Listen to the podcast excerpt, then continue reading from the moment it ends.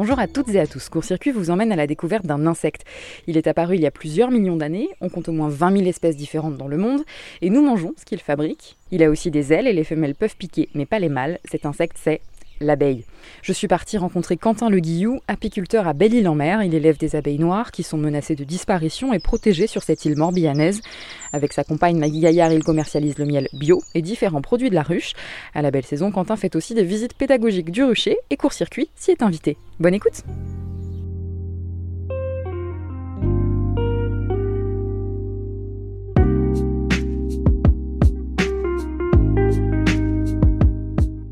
Où est-ce qu'habite l'abeille qui fait du miel Bah, dans des ruches. Dans des ruches. Tu veux dire pareil? Ah oui. Euh, Bonjour, euh, je m'appelle Quentin Le Guillou, je suis donc apiculteur euh, installé à titre professionnel depuis 2013, euh, donc à Belle-Île-en-Mer, euh, au sein d'une entreprise euh, qui s'appelle le Rucher de l'Abeille Noire. Donc le Rucher de l'Abeille Noire est situé à Le Palais, sur la principale commune euh, de l'île.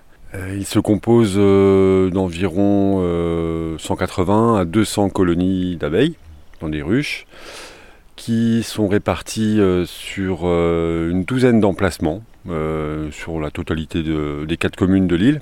Nous avons un atelier, un bâtiment qui nous permet de euh, qu'on appelle une miellerie, qui nous permet donc de, pratiquer, enfin de, faire tous les travaux euh, adjacents à l'activité d'apiculture notamment puisque c'est principalement cette activité-là que, que nous faisons, mais pas uniquement, puisque nous avons également avec euh, ma femme un atelier de plantes aromatiques, euh, de tisanes notamment, euh, mais également de transformation des produits de la ruche, et puis une petite activité de, camping à la ferme, voilà, avec une yourte que nous louons pendant la saison.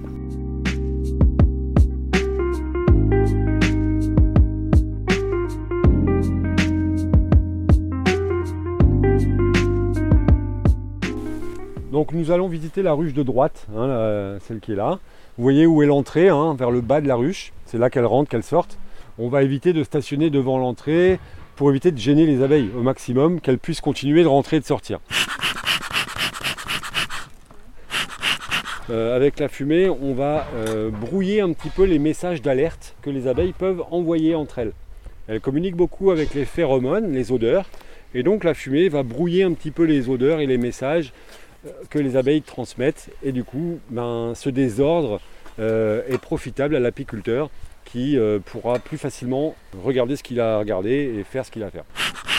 Euh, les apiculteurs sont des éleveurs. euh, de par euh, mes parents, en fait, j'ai été quand même euh, toujours sensibilisé à l'élevage puisqu'ils étaient euh, éleveurs de bovins, euh, viande. Donc voilà, la, la particularité de, l'élevage des abeilles, c'est quand même qu'à aucun moment les abeilles ne sont accompagnées vers l'abattoir. hein. Euh, voilà, on, les laisse vivre et mourir naturellement.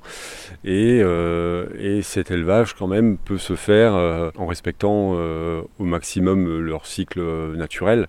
Et, donc l'apiculteur accompagne plutôt leur développement. Et en tout cas, euh, moi, j'essaye de, de ne pas trop le contraindre, quoi. Maggie et moi sommes arrivés sur l'île en 2003 pour occuper euh, respectivement euh, le poste de responsable du relais assistante maternelle pour ma femme et de coordinateur du service enfance-jeunesse pour moi. Et, puis deux ans après, eh bien, une rencontre avec un, monsieur de Belle-Île, Armand Galen, un monsieur passionné par l'apiculture euh, qui avait une trentaine de ruches euh, et que j'ai rencontré euh, par hasard et qui m'a emmené avec lui voir les abeilles. Et j'ai tout de suite été piqué par, par cette activité-là. Et je me suis engagé quelques jours après dans un brevet professionnel responsable d'exploitation agricole, un BPREA, par correspondance, puisque j'avais un travail à ce moment-là.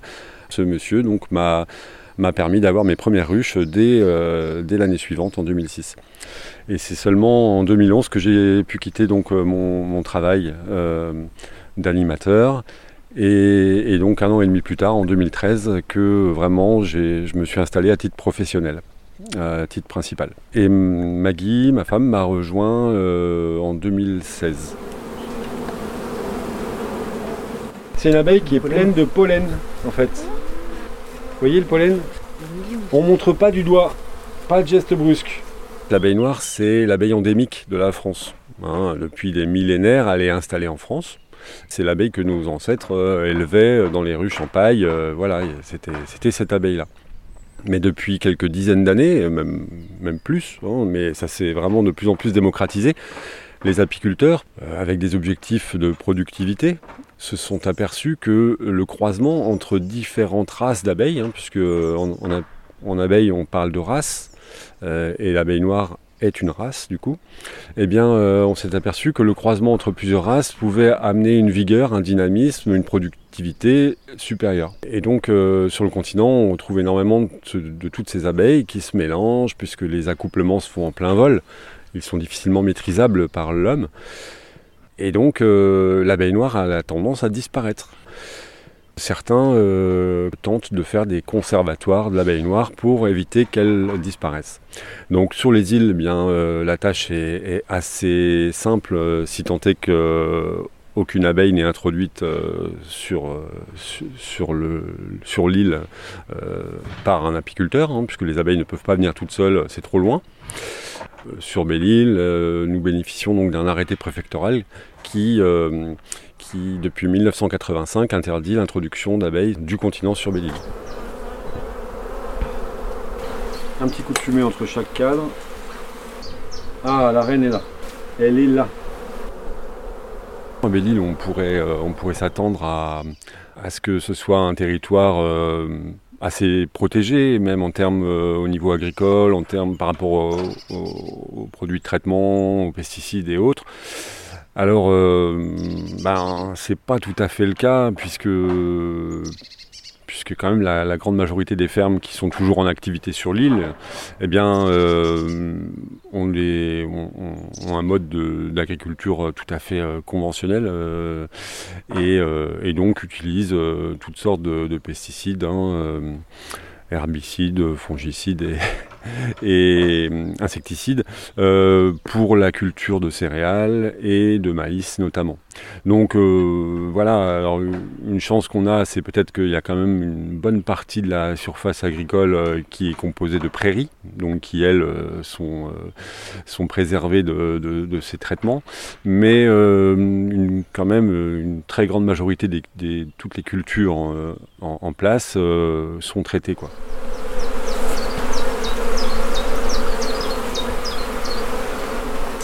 L'impact des pesticides, il est très difficile à, identifier. Bah, dans 98% des cas, l'intoxication, elle se fait de façon chronique.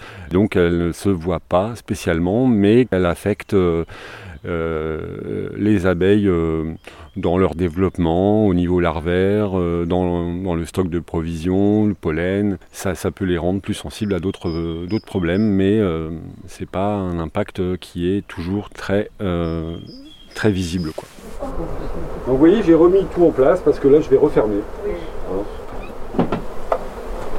L'apiculture bio, ça, ça, peut souvent euh, ça peut faire sourire.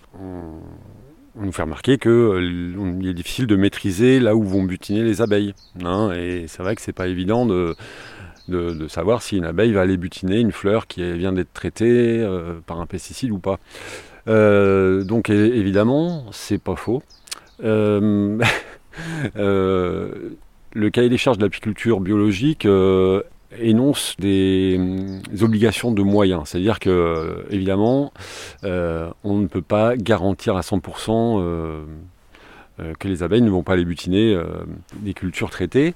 ce qu'il faut faire, c'est en tout cas d'éviter que les abeilles soient en contact trop facilement avec des cultures attractives pour les abeilles, hein, comme le colza, le tournesol, qui soient traités. Euh, donc, euh, donc voilà, donc les apiculteurs euh, doivent éloigner leur ruche plus de 3 km de, ces, de, ces, de, ces, cultures. Hein. Mais il y a d'autres choses hein, qui vont plus être liées aux pratiques de l'apiculteur.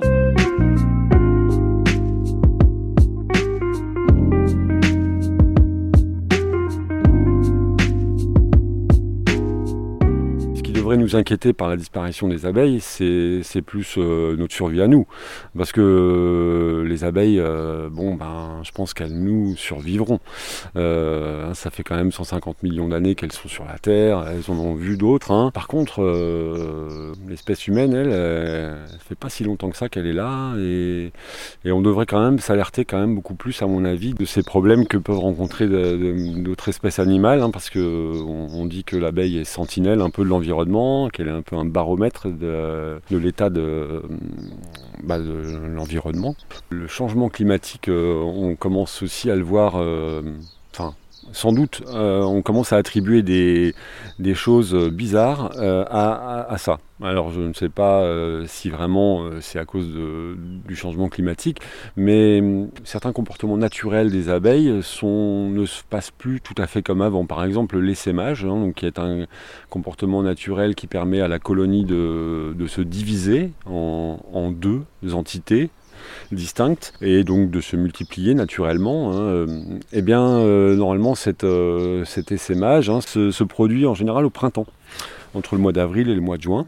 De plus en plus, on peut constater que ce comportement va, se, va se faire, par exemple, à la fin de l'été, quoi. Donc juste avant l'hiver finalement ce qui est pour une colonie d'abeilles quasiment suicidaire, hein, parce que bien sûr à cette époque-là, elle n'aura plus le temps de construire euh, sa maison en cire et de faire des stocks de provisions. Euh, et naturellement, euh, elle est condamnée en essaimant à l'automne, quoi, ou en tout cas à la fin de l'été. Après, sinon, ben, le changement climatique, c'est euh, ben, des, températures euh, un peu plus extrêmes, hein, autant dans le chaud que dans le froid. Donc euh, là, bah, c'est aux, apiculteurs aussi de peut-être d'aider les, abeilles à supporter un petit peu ces pics de, température en isolant un peu plus les ruches, par exemple. Hein. Il y aura aussi un impact hein, sur bah, les sécheresses, évidemment. Les, les, périodes de sécheresse sont assez catastrophiques au niveau apiculture, puis, enfin, pour les abeilles, puisque le nectar qu'elles récoltent euh, dans les fleurs et qui sert à, la fabrication du miel n'est rien d'autre qu'un liquide sucré. Donc euh, s'il n'y a pas d'eau dans le sol, eh bien, il est difficile pour les abeilles euh, d'en prélever du nectar dans les fleurs les excès d'eau, le froid, enfin bon, bien sûr, toutes les autres, toutes les, autres dérèglements peuvent aussi être, être source de, de, problèmes. Mais bon, voilà, de toute façon, on n'a pas trop d'autre choix que de, d'espérer que ça se passe bien quand même.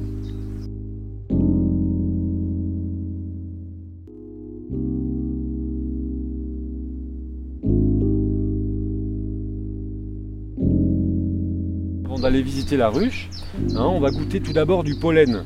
Donc le pollen, euh, ce sont ces petites pelotes que les abeilles vont chercher sur les fleurs, qui sert donc à nourrir les, les larves et à fabriquer la gelée royale.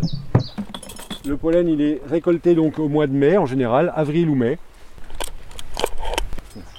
Donc il faut prendre une cuillère pleine, un grain, faites comme vous voulez, juste qu'il faut s'éviter d'en mettre par terre, hein, parce que c'est beaucoup de travail pour les abeilles. Pour faire les deux petites pelotes sur le côté, elles, elles visitent une centaine de fleurs pour ramener les deux pelotes.